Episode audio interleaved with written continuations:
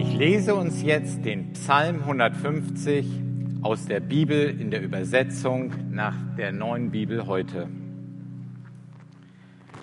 Halleluja! Preist den Herrn! Lobt Gott in seinem Heiligtum! Lobt ihn in seiner himmlischen Macht! Lobt ihn für sein gewaltiges Tun! Lobt ihn für seine große Majestät! Lobt ihn mit dem Ton des Widderhorns, mit Hafen und mit Lautenklang. Lobt ihn mit Tambourin und Reigentanz, mit Flöten und mit dem Seitenspiel. Lobt ihn mit dem Schall von Becken und mit dem hellen Zimbelton. Alles, was atmet, lobe den Herrn Halleluja, preis den Herrn. Alles, was atmet, lobe den Herrn. Halleluja, preis den Herrn. Ihr habt es heute Morgen schon gehört. Wir befinden uns noch in unserer Predigtreihe Gnade. Und heute haben wir den Buchstaben A Wer von euch genau hinsieht, der weiß, dass wir die Reihenfolge nicht hundertprozentig eingehalten haben und die Buchstaben ein bisschen durcheinander gewürfelt haben dieses Jahr. Aber A für Anbetung, das ist das, worum es heute geht. Und passend dazu haben wir gerade den Psalm 150 gelesen, die sechs Verse von diesem Psalm. Lobet Gott hieß es da. So haben wir es gerade gelesen. Lobt ihn für, für seine Taten, lobt ihn für seine Herrlichkeit und dann werden diese Musikinstrumente da erwähnt. Ich weiß nicht, wer von euch ein Widderhorn zu Hause hat oder mit Reigentanz. Äh, das sind alles alte Begriffe. Wir würden vielleicht heute sagen, lobt ihn mit Schlagzeug, lobt ihn mit E-Gitarre, lobt ihn mit dem Saxophon, mit dem Piano, mit der Flöte, mit der Bassgitarre. Egal, was ihr habt an Instrumenten, aber lobt dem Herrn. Lobt den Herrn. Und darum treffen wir uns heute Morgen ja auch ich weiß, einige von euch kommen vielleicht zum Gottesdienst und denken, ja, wir kommen zum Gottesdienst, aber nein, ihr kommt nicht zum Gottesdienst. Ihr kommt, um den Herrn anzubeten. Das ist das, was wir machen. Deswegen feiern wir Gottesdienst. Anbetung ist Gottesdienst. Und er findet nicht nur sonntags statt, sondern diese Anbetung ist ja eigentlich Kernelement unseres Glaubens. Also eigentlich könnte man so weit gehen zu sagen, Anbetung ist Kernelement unseres Lebens als Christ. Also zumindest, wenn wir Christ sind. Das ist das, das ist dieser Moment, wo wir uns entschieden haben, irgendwann im Leben zu sagen, ich bete nur noch ein an. Und das ist Gott. Das, ist, das macht mein Leben aus. Das ist Anbetung. Das ist Kern meines Lebens. Daraufhin richtet sich eigentlich alles aus, was ich mache und was ich bin. So, und jetzt könnte man da so theoretisch ja mitgehen, mit dem, was, und theologisch, glaube ich, geht ihr auch alle damit. Ähm, und ich auch. Aber in der Praxis kann das dann schon mal ganz anders aussehen. Also was ist denn, wenn meine Dankbarkeit und meine Anbetung und meine Freude eigentlich beeinflusst wird von meinen Lebensumständen um mich herum? Also solange es mir gut geht, solange alles gut läuft, preist den Herrn. Das ist nicht schwierig, ihn anzubeten, aber was ist dann, wenn es nicht so gut läuft?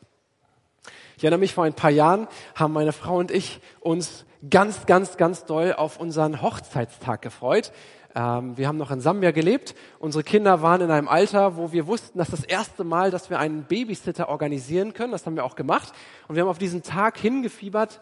Als dieser Babysitter kam, haben schon alles gepackt und wussten, wir haben eine Nacht, da sind wir weg so ein romantisches Candlelight-Dinner organisiert in einem Hotel außerhalb der Stadt, haben uns darauf gefreut, auf diese Zweisamkeit, diese Zeit alleine, ohne Kinder. Wir lieben unsere Kinder, aber ohne ist auch schön. Und haben uns darauf gefreut. Und an diesem Tag, wo es dann so losging, alles war schon organisiert, der Babysitter war schon da und da bin ich nochmal so durchs Haus gegangen, um die letzten Sachen wegzuräumen und da habe ich so an dieser, an dieser Wandecke so einen kleinen schwarzen Punkt gesehen. Da dachte ich, was ist denn das für ein Punkt? Ähm, wir hatten eine weiße Wand, das fiel so auf und dann bin ich dort hingegangen, habe mir das genau angeguckt und dann dachte ich, komisch, das ist eine Zecke. Also wir hatten zwei Hunde ähm, zu der Zeit, die haben draußen gelebt, dass man mal eine Zecke hat, kann ja mal passieren, aber im Haus eher selten. Da ja komisch. Und da habe ich daneben gesehen, das ist ja noch ein Punkt. Oh, ist noch eine Zecke. Und dann, oh, da war noch eine Zecke und noch eine Zecke und, und noch eine Zecke. Und dann bin ich diesen Türrahmen so abgegangen, gesehen, oh, fünf, sechs, oh, sieben, acht, neun, zehn. Und dann irgendwann dachte ich, oh, Miri, das ist aber komisch, hier sind zehn Zecken an diesem Türrahmen. Und in dem Moment rief Miri schon, Markus, kommst du mal gucken? Bin zu ihr gegangen, guck mal, hier sind irgendwie so fünf, sechs Zecken an dem, an dem Fensterrahmen. Ja, das ist ja seltsam.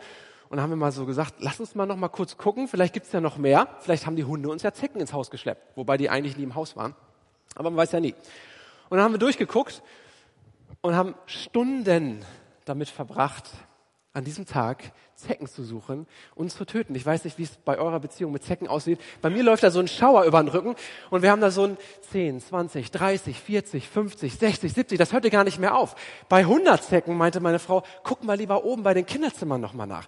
Dann bin ich hoch zu den Kinderzimmern gelaufen und Tatsache, im Babybett von meiner Tochter, überall waren Zecken. In den Moskitonetzen, unter dem Teppichboden, an der Wand. 200, 300, 400 Stunden vergingen. Irgendwann sagten wir, ich glaube, wir müssen draußen noch mal gucken. Und dann bin ich draußen das Haus abgelaufen. Bei Zecke Nummer 1000 haben wir aufgehört zu zählen. Dann habe ich mich gefragt, wie geht's denn vielleicht den Hunden? Und dann habe ich mir die Hunde genau angeschaut und ich sage euch, ich hätte nicht gedacht, wie viele Hunderte von Zecken an den dunkelsten Orten eines Hundes versteckt sein können. Wir haben drei Tage damit verbracht, Zecken zu eliminieren in unserem Haus.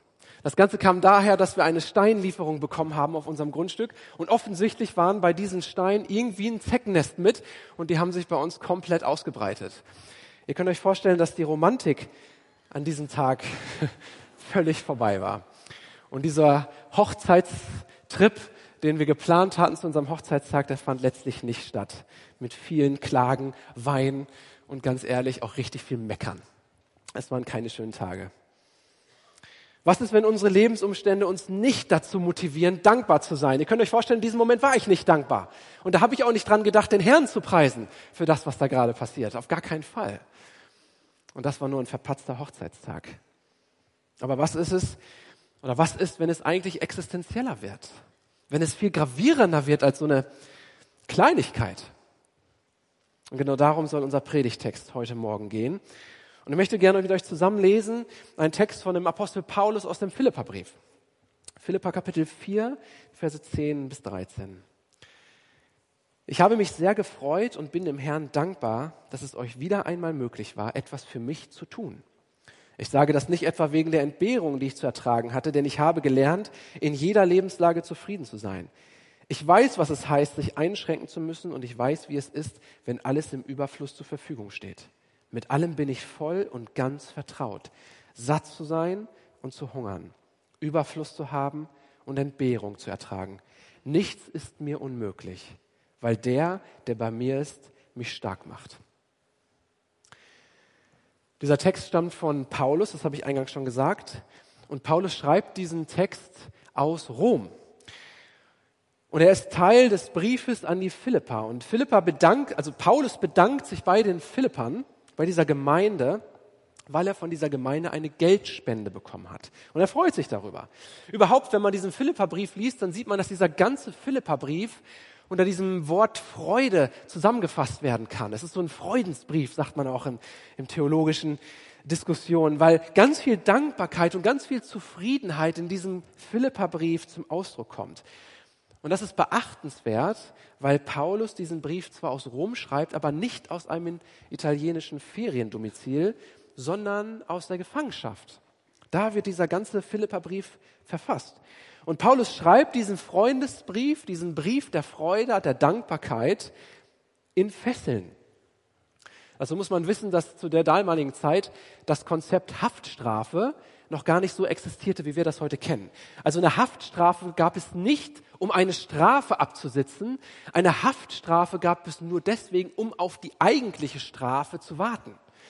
Und die eigentliche Strafe, das war dann entweder eine Prügelstrafe oder Auspeitschen oder eine Zwangsarbeit in irgendeinem Werk oder, was sehr, sehr häufig benutzt wurde, diverse Todesstrafen.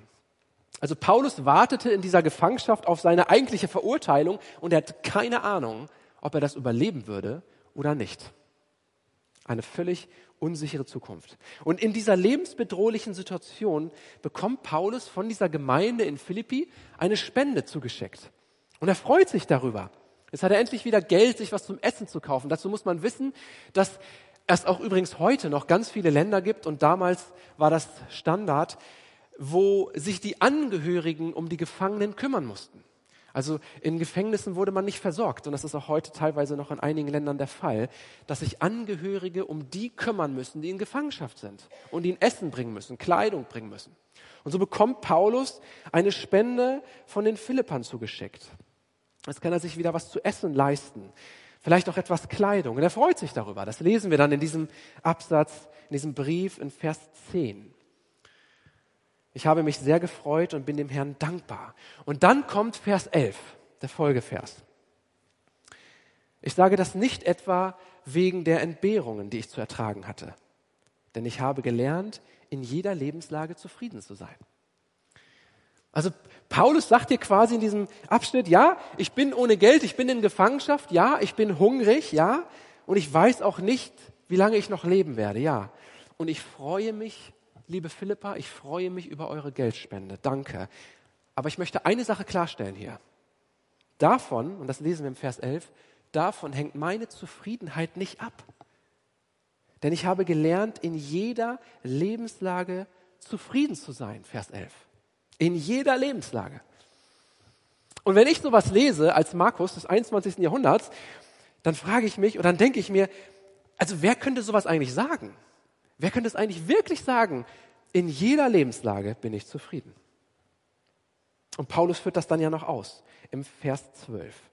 Ich weiß, was es heißt, sich einschränken zu müssen und ich weiß, wie es ist, wenn alles im Überfluss zur Verfügung steht. Mit allem bin ich voll und ganz vertraut, satt zu sein und zu hungern, Überfluss zu haben und Entbehrung zu ertragen. Und Paulus schreibt hier, meine Dankbarkeit, ihr lieben Philippa, meine innere Freude, mein Frieden, der wird nicht bestimmt von den Lebensumständen. Denn ich komme mit allem zurecht, mit wenig und mit viel. Und ich frage mich, boah, könnte ich das auch sagen, was Paulus sagt? Wie wird es um meine Zufriedenheit stehen, wenn unsere Wohnung ab Herbst nicht mehr richtig warm ist? Vielleicht nur noch 19 Grad. Wenn ich die erste kalte Dusche nehme, wie steht es dann um meine Zufriedenheit? Wie steht es um meine Dankbarkeit oder sogar meine Anbetung Gottes, wenn ich nicht nur etwas von meinem Überfluss abgebe, sondern wie Paulus vielleicht in einem Gefängnis sitze und nicht weiß, was mit meinem Leben passieren wird? Wie würde es dann um meine Dankbarkeit stehen?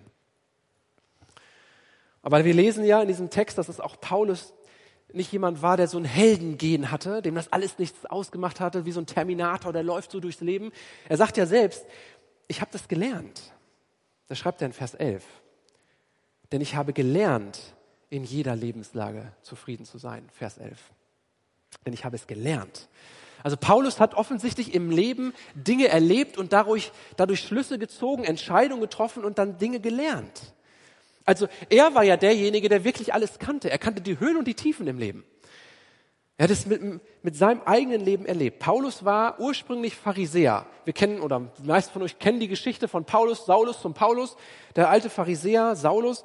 Und er war damit angesehen. Pharisäer waren Menschen, die hatten Macht, die hatten Einfluss, die hatten Geld. Das war so diese VIP des religiösen Lebens. Das war die Elite. Und so einer war Paulus der kannte es, hoch angesehen zu sein, ganz oben zu stehen. Und auch später, als er Apostel wird und Jesus nachfolgt, hat Paulus immer noch einen Job. Er ist Zeltemacher, er verdient Geld, er, er hat ein Standing.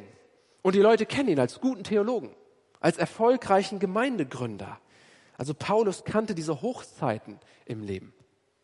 Aber Paulus kannte auch die dunkelsten Zeiten, die es gibt. Im zweiten Brief an die Korinther wir gucken gleich mal abschnittsweise rein. Da schreibt Paulus in diesem elften Kapitel von diesen dunklen Zeiten seines Lebens. Da beschreibt er zum Beispiel, dass er fünfmal ausgepeitscht wurde. Jeweils mit 39 Peitschenhieben. Ich habe keine Ahnung, wie Paulus Rücken ausgesehen haben muss, denn wir wissen ja, solche Wunden verheilen nie wieder. Fünfmal wurde er ausgepeitscht. Dreimal wurde er mit Stöcken verprügelt. Einmal wurde er gesteinigt, schreibt er selbst. Und Steinigung ist ja eine Todesstrafe. Das ist ja keine Bestrafung, um jemanden zu sagen, so macht man es nicht. Das ist eine Todesstrafe, das ist eine Hinrichtung. Also, dass er das überhaupt überlebt hat, ist ein Wunder. Aber wie viele Zähne er dabei verloren hat und wie viele Knochen gebrochen sind, das wissen wir nicht. Und damit nicht genug. Er schreibt dann Paulus an die Korinther in diesem gleichen Kapitel, dreimal hat er Schiffbruch erlitten. Also einmal Schiffbruch zu erleiden, würde mir reichen, um, um den Rest meines Lebens traumatisiert zu sein. Paulus hat dreimal Schiffbruch erlitten und einmal schreibt er, dass er einen Tag und eine Nacht auf dem offenen Meer umhertrieb. Und Rettungswesten, die gab es damals noch nicht. Und dann schreibt Paulus weiter in diesem zweiten Korintherbrief 11, und ich lese euch das nochmal vor, aus den Versen 26 folgende. Ich habe viele Reisen gemacht und kam in Gefahr durch Flüsse und in Gefahr durch Räuber. Ich wurde bedroht durch mein eigenes Volk und durch fremde Nationen. Ich geriet in Gefahr in der Stadt und in der Wüste, auf dem Meer und durch falsche Brüder. Und dann Vers 27. Wie oft ertrug ich Mühsal und Plage und durchwachte ganze Nächte. Ich litt Hunger und Durst und ertrug alle möglichen Entbehrungen. Ich fror und hatte nicht genug anzuziehen. Und zu allem kommt noch das, was täglich auf mich eindringt, die Sorge um alle Gemeinden. Also Paulus ist hier jemand, der kannte die Höhen im Leben, aber der kannte auch diese tiefsten, dunkelsten, finstersten Momente und für uns unvorstellbares Leid. Und normal wäre es gewesen, wenn so jemand wie Paulus daran verbittert. Das hätte ihn keiner verübelt. Also wir auf jeden Fall nicht. Ich hätte es ihm nicht verübelt. Jeder hätte verstanden, wenn Paulus gesagt hätte, also sorry, aber an einen liebenden Gott kann ich nicht glauben. Wo war denn dieser liebende Gott, als ich Schiffbruch erlitten habe? Wo war denn der liebende Gott, als ich gesteinigt wurde? Ich habe doch das Evangelium gepredigt. Ich habe doch Kranke geheilt. Ich habe Gutes getan. Ich gründe Gemeinden. Wo war denn dieser liebende Gott, als ich mit Stöcken verprügelt wurde?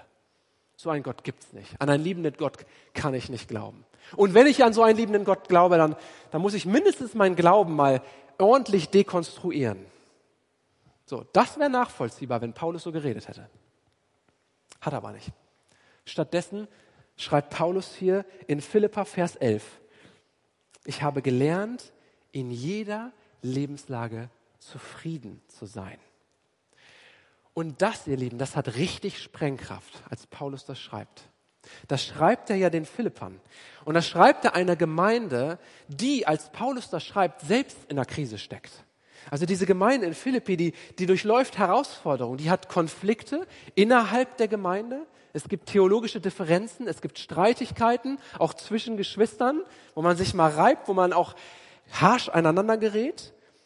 Und es gibt außerhalb der Gemeinde Christenverfolgung. Also es gibt Leute, die sterben für ihren Glauben. Also ich weiß nicht, wir haben auch Probleme als Gemeinde, aber das ist ein bisschen eine andere Natur hier. Die haben Herausforderungen. Und den schreibt Paulus das. Ich habe gelernt, in jeder Lebenslage zufrieden zu sein und will sie ermutigen, ebenso zufrieden zu sein, dankbar zu sein. Und die Philippa, die wissen, das ist jetzt nicht irgendwie ein rhetorischer Trick von Paulus, sondern er meint das ernst.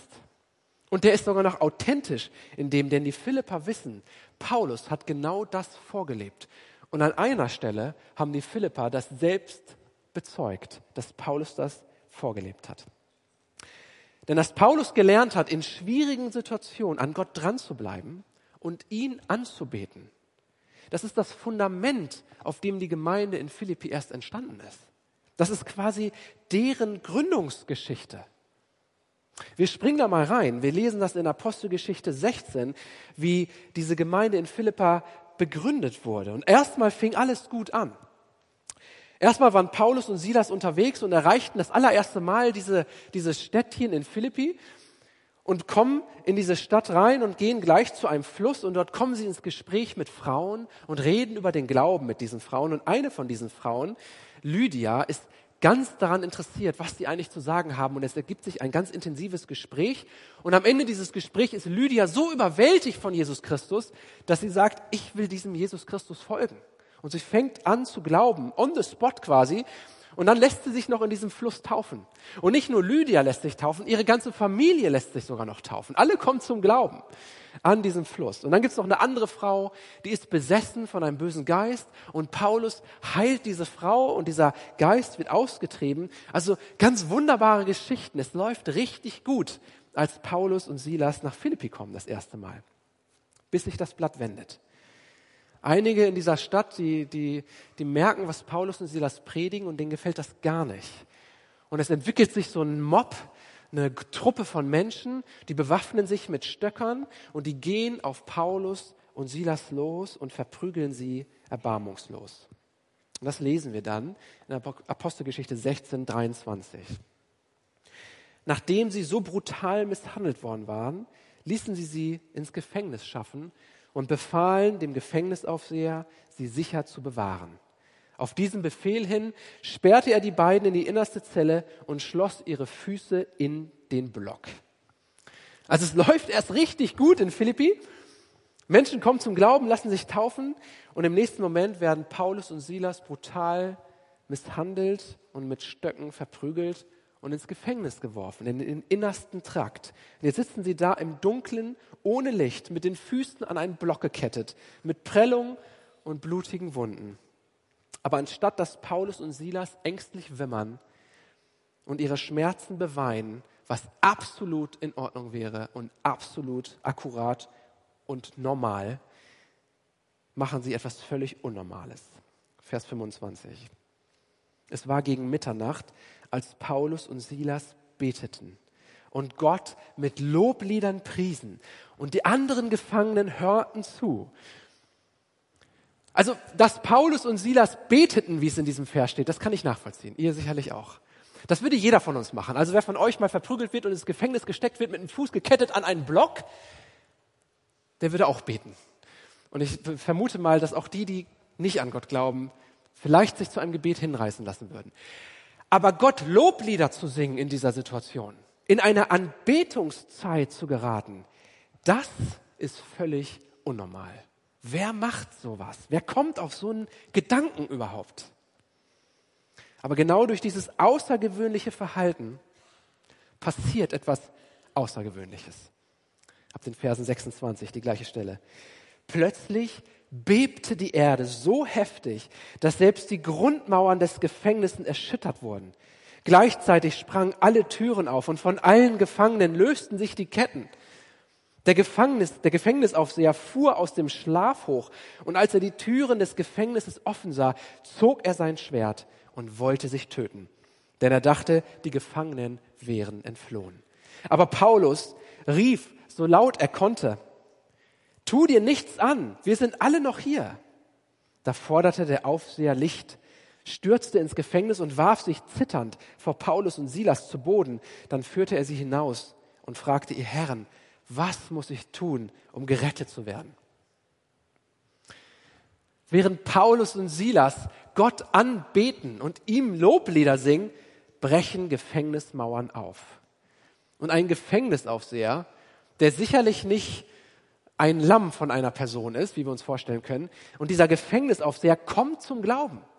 Und wenn man diese Geschichte dann weiterliest, das könnt ihr gerne machen in diesem Kapitel, dann liest man, dass nicht nur dieser Gefängnisaufseher zum Glauben kommt, sondern auch noch seine ganze Familie, sein ganzes Haus wird berichtet. Und alle lassen sich taufen.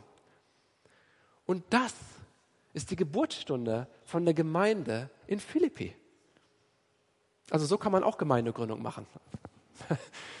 Mal schauen. Aber das ist die Geburtsstunde von der Gemeinde in Philippi. Paulus betet Gott an, obwohl sich seine Lebensumstände noch nicht geändert haben. Er sitzt mit Silas noch in Ketten, traumatisiert von der Gewalt, mit Schmerzen in Dunkelheit, mit dem Tod als mögliches Szenario im Blick. Und dennoch entscheidet er sich, Gott anzubeten. Und da gibt es eine Kettenreaktion. Und mit dem, was vorher passiert ist, mit Lydia und den Frauen, mit dem, was mit dem Gefängnisaufseher passiert, entsteht in Philippa eine Gemeinde.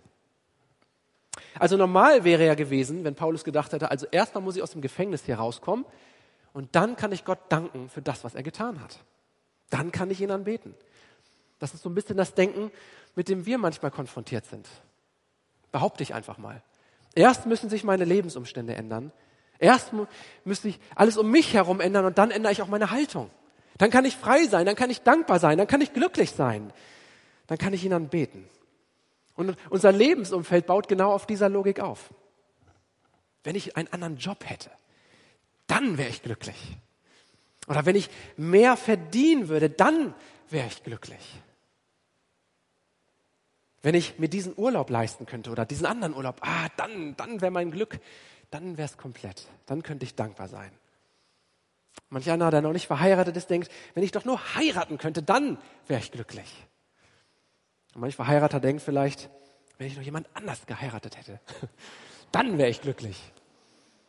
Und so kann man eins nach dem anderen spinnen und merken so, ach, ich würde gern anders sein, ich würde gern anders aussehen, dann wäre ich glücklich. Und, und irgendwie jagt man diesem Ideal hinterher und verpasst vielleicht das Eigentliche. Und während ich das sage, ist mir natürlich klar, dass es Notsituationen gibt, die so ernst sind, dass sie kaum auszuhalten sind. Es gibt Leitsituationen, die so existenziell sind, da kann man nicht einfach hingehen und sagen, hey, du musst aber dankbar sein. So. Wie ignorant, wie vermessen wäre das? Aber trotzdem lesen wir von einer Bibelstelle, von einem Paulus, der sich dazu entscheidet, mitten im Schmerz, mitten in der Dunkelheit Gott anzubeten. Und seine Lebensumstände haben sich noch nicht geändert. Und diese Anbetung Gottes in allen Lebensumständen, das ist das, was Paulus gelernt hat, was er in seinem Leben mitbekommen hat. Also solange alles ja einfach ist und, und entspannt und solange ich, solange ich entspannt leben kann und alles ist relaxed und ich habe kein Leid durchzustehen, natürlich ist es einfach, zufrieden und dankbar zu sein.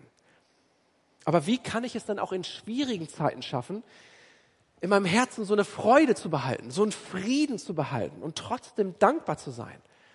Paulus weiß, aus menschlicher Kraft nicht möglich. Es ist eben nicht möglich. Das geht nur durch die enge Verbindung zu Gott. Und genau dazu ermutigt Paulus ja in seinem Philipperbrief. Also nur wenige Verse vor unserer Textstelle heute Morgen kommt nämlich das hier, Philippa 4 auch, aber die Verse 7 und 8. Da schreibt Paulus, macht euch keinerlei Sorgen, sondern bringt alle eure Anliegen im Gebet mit Bitten und Danksagen vor Gott. Und jetzt kommt's. Und der Friede Gottes, der menschliche Gedanken übersteigt, also weit übersteigt, wird euer Herz und euer Denken in Christus Jesus bewahren. Es ist der Friede Gottes, der mein Herz und mein Denken ja beeinflusst. Und jetzt kann man sich kurz überlegen, was passiert denn im Denken und im Herzen? Was findet denn da statt? Ja, genau das findet da ja statt. Da findet statt, ob ich dankbar und zufrieden bin oder ob ich sorgenvoll und bitter bin in meinem Denken, in meinem Herzen, da entscheidet sich, welchen Lebensstil ich fahre. Ob ich anbete oder nicht. Ob ich griesgrämig werde und gemein und verbitter und hoffnungslos oder optimistisch, dankbar und zufrieden bleibe. Und Paulus weiß, diesen tiefen Frieden, der unsere Denk unser Denken und unser Herzen bewahrt, den gibt es nur bei Gott. Der Friede Gottes heißt es ja. Und wir denken häufig, nee, Frieden, das ist doch die Abwesenheit von allem Schlechten. Frieden ist, wenn alles Schlechte nicht mehr da ist, wenn es keine Konflikte gibt, wenn die Fragen alle geklärt sind, wenn die Geldsorgen weg sind, wenn es keine Krankheit mehr gibt, wenn es nichts Bedrohliches mehr gibt, wenn ich mit allen Menschen im Reinen bin, dann habe ich Frieden. Aber wahrer Friede ist nicht die Abwesenheit von etwas, Wahrer Friede ist die Anwesenheit von jemandem, von Gott. Das ist das, was Friede gibt. Wahrer Friede ist nicht die Abwesenheit von etwas, sondern die Anwesenheit von jemandem, von Gott. Gott bringt Frieden in unser Leben. Und ob man es glaubt oder nicht, das kann er in jeder Lebenslage tun. Paulus ist, Beweis, ist der Beweis dafür in dieser Bibelstelle. Und ich bin mir sicher, Ihr selbst habt das an einer einen oder anderen Stelle schon gemerkt, wo ich gefragt habe, ich kann nicht verstehen, warum ich diesen Frieden in mir spüre, jetzt in dieser Situation. Oder vielleicht kennt ihr Menschen, die ihr beobachtet habt und ihr habt gesehen, ich kann nicht verstehen, warum die so diesen, diesen Frieden haben in all diesen herausfordernden Situationen, in denen sie stecken. Es kommt von Gott. Gott bringt Frieden in unser Leben. Und er kann es in jeden Lebensumständen. Und das ist nichts, was ich in der Theorie lernen kann. Das ist das Blöde an dieser Predigt heute Morgen, weil ich predige ja das Thema, aber ich kann es ja nicht machen. Weder bei mir noch bei euch. Und ihr könnt das theoretisch hören heute Morgen, aber es wird sich nicht notwendigerweise in eurem Leben verändern. Vielleicht wird es das aber nicht notwendigerweise, weil es nicht die Theorie ist, die mich dazu bringt. Es ist die Praxis. Ich muss es erleben. Ich muss es erfahren, durchs Leben gehen, durch Höhen im Leben wie Paulus und durch Tiefen im Leben so wie Paulus und dann diese Entscheidung treffen. Kann ich in dieser Lebenssituation meine Dankbarkeit Gott gegenüber zum Ausdruck bringen?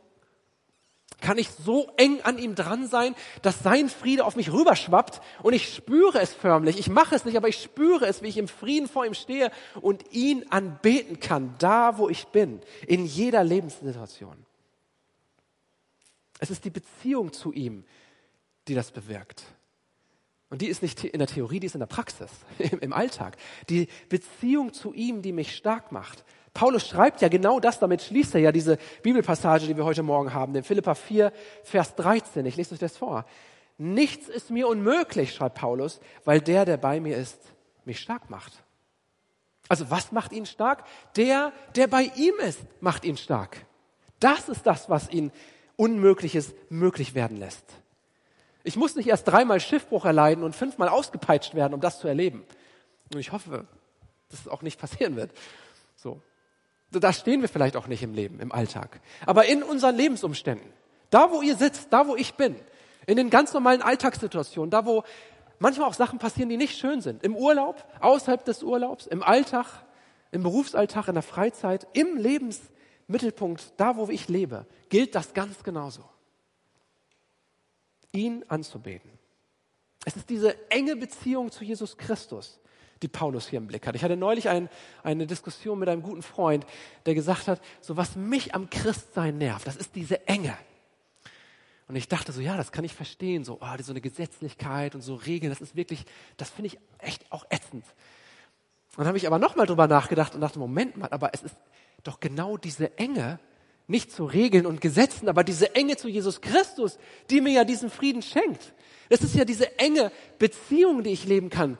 Dieses enge Dransein an Jesus Christus, die mich ja in Anbetung erst führt.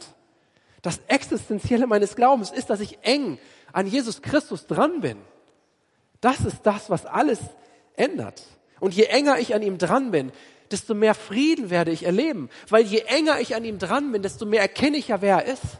Je enger ich an ihm dran bin, desto weniger Kraft haben Angst und Zweifel und Sorgen und Krankheit. Weil je enger ich an ihm dran bin, desto mehr sehe ich ja, wer er ist.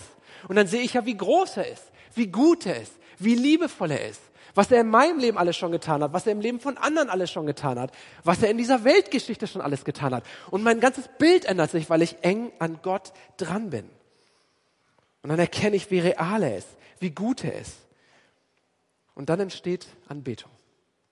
Anbetung ist eine Kampfansage an meine Lebensumstände.